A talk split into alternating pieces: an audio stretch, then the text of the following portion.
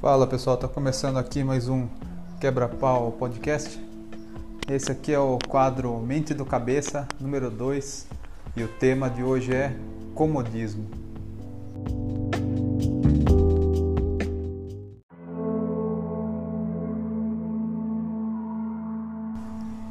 Existe uma frase que não importa o que você sabe, mas sim o que você faz com aquilo que você sabe.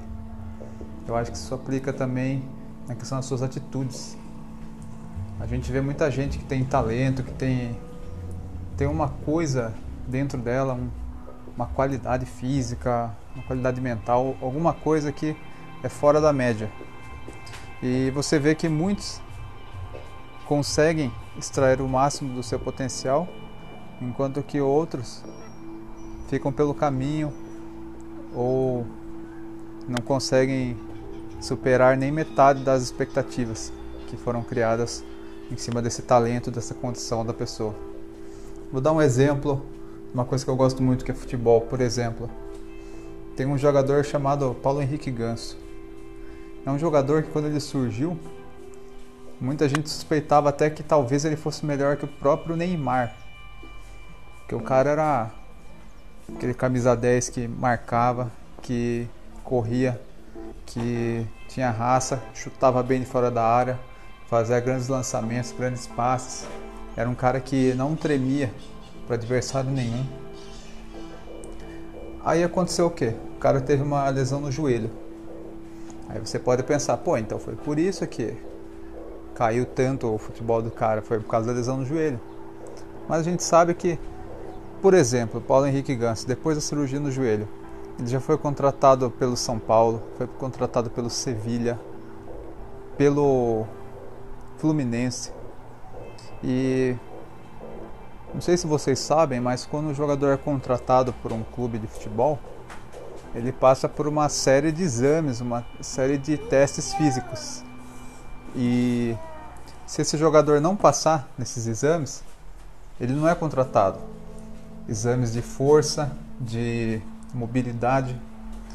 E o Ganso sempre passou e foi contratado com altos salários e tudo mais. Então, a questão do Ganso não é física, não é o joelho dele que não tem mais condição de fazer os movimentos.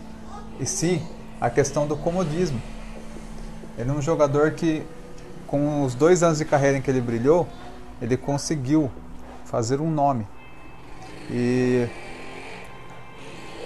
mesmo não desempenhando aquele futebol do passado, ele sempre foi contratado para ganhar altos salários e sempre dão a camisa 10 para ele, ou então ele joga naquela posição do camisa 10 que é uma posição muito cobiçada, né? uma posição que realmente o cara tem que saber jogar naquela posição.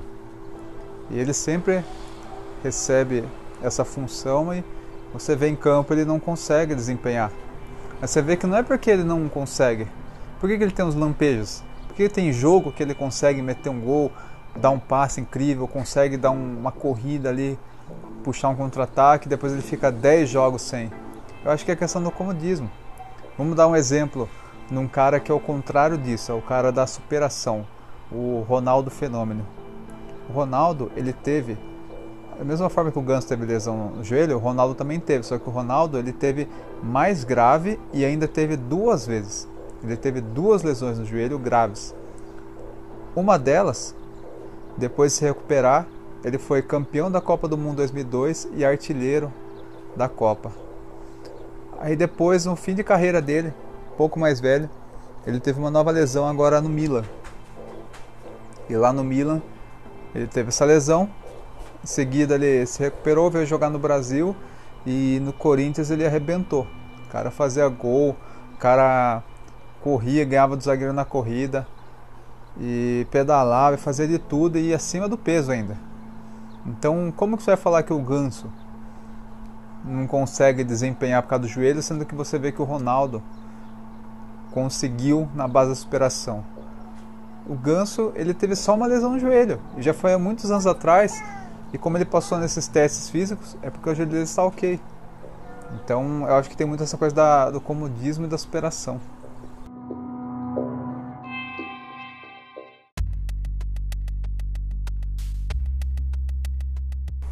Uma outra coisa que eu vejo bastante acontecer essa questão do comodismo e superação é na música. Um exemplo, aquela banda Iron Maiden é uma banda que eles têm uma discografia imensa. Aí você ouve o primeiro CD deles, ouve o terceiro, ouve o décimo, você vê que eles seguem uma fórmula. Parece que eles pegaram uma fórmula de metal que dá certo, eles vão só replicando aquilo, muda a letra, muda um pouquinho uma, uma coisa no instrumental, mas a fórmula, o andamento das músicas, você vê que é praticamente o mesmo. E tem aquela coisa também do show. Chega no show, eles podem ter 30 CDs, eles vão tocar sempre aquelas mesmas músicas que foram aqueles sucessos lá do passado. Imagine para uma banda como Iron Maiden o, o quão o quão grande tem que ser o comodismo deles para eles aguentarem ficar 40 anos tocando praticamente o mesmo setlist várias vezes na semana pelo mundo inteiro. Tem pessoas que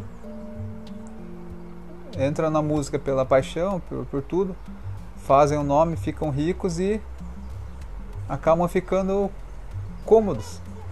Tem aquela coisa do comodismo, ele sabe que vai fazer aquele show, vai encher o estádio, vai. Mas imagine o tédio dessa pessoa subir no palco ali sabendo que vai tocar aquela mesma música que ele já está acostumado a tocar mais de 30 anos. Enquanto nós vemos músicos que não têm essa coisa do comodismo. Vou dar um exemplo.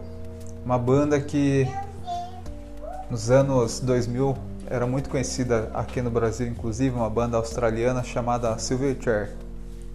Essa banda, o primeiro CD, CD deles, eles tinham 15 anos, era um CD grunge. E esse CD deles fez sucesso não só na Austrália, como no mundo inteiro.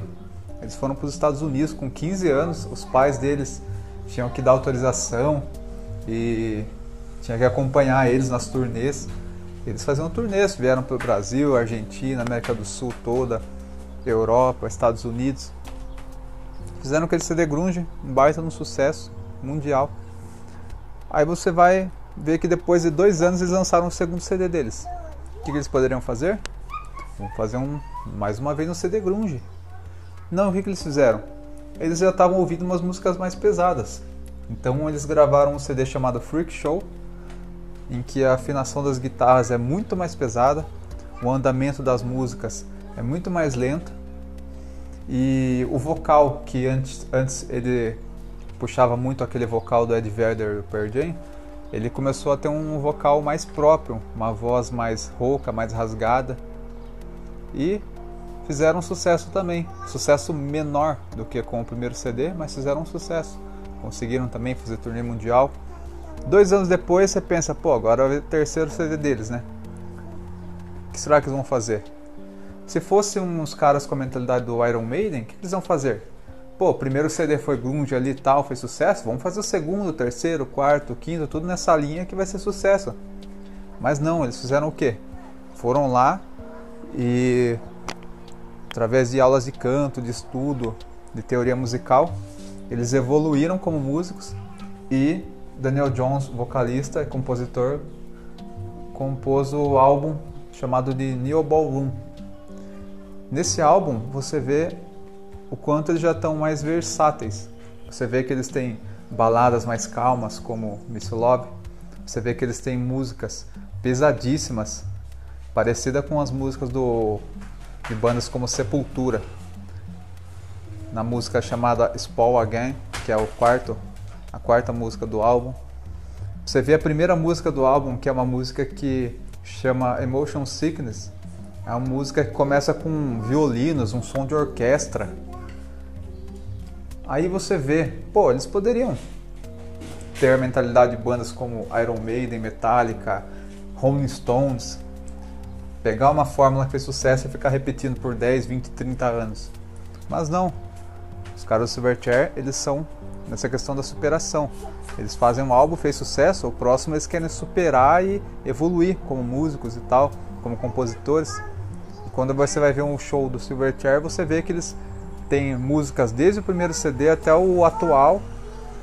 Eles sempre vão é, distribuindo o repertório. Tem duas músicas da, do primeiro CD, mais duas do segundo, que já é totalmente diferente, mais duas do terceiro, que é diferente dos outros dois também. E chega num ponto que eles viram que estavam enjoados de fazer aquela, aquela mesma turnê com aquelas músicas tal. O que, que eles fizeram? Vamos ficar ganhando dinheiro com essas músicas, mesmo sem estar com vontade de tocar elas e ter tocado desde os 15 anos até os 25. O que, que eles fizeram? Não, vamos dar uma pausa. Deixaram a banda em hiato, foram viver a vida deles. Hoje você vê, vai ver que o baixista ele abriu um, bar, é, o baterista vive uma vida mais familiar e tal. E o Daniel Jones, ele faz projetos é, musicais pessoais, é, de música eletrônica, coisas que ele gosta de variar, mas ele não se preocupa em lançar, em fazer turnês mundiais, porque ele é um tipo de pessoa que ele não é essa pessoa que gosta do comodismo. Então, eu acho uma coisa bem interessante, né? O quanto que essa questão muda de pessoa para pessoa. Tem pessoa que certa uma coisa e fica a vida inteira fazendo aquilo ali e tá tudo bem para ela. Tem pessoa que não, tem que estar tá sempre se superando.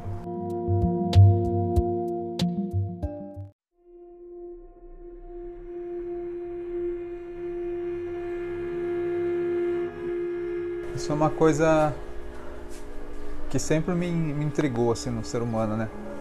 O como algumas pessoas têm talento e usam ao máximo, e em contrapartida tem pessoas que têm talento e não parece que não desistem de, de, de procurar tirar o melhor de si. A pessoa parece que ela chega num ponto assim que ela fala, tá, eu tenho esse talento aqui, mas eu para mim tanto faz, vou desperdiçar ele vou vou focar em outra coisa. Então é essa é essa questão que que eu deixo no ar. Você ouvinte, você é uma pessoa que é gosta do comodismo ou você é uma pessoa que gosta de, da superação?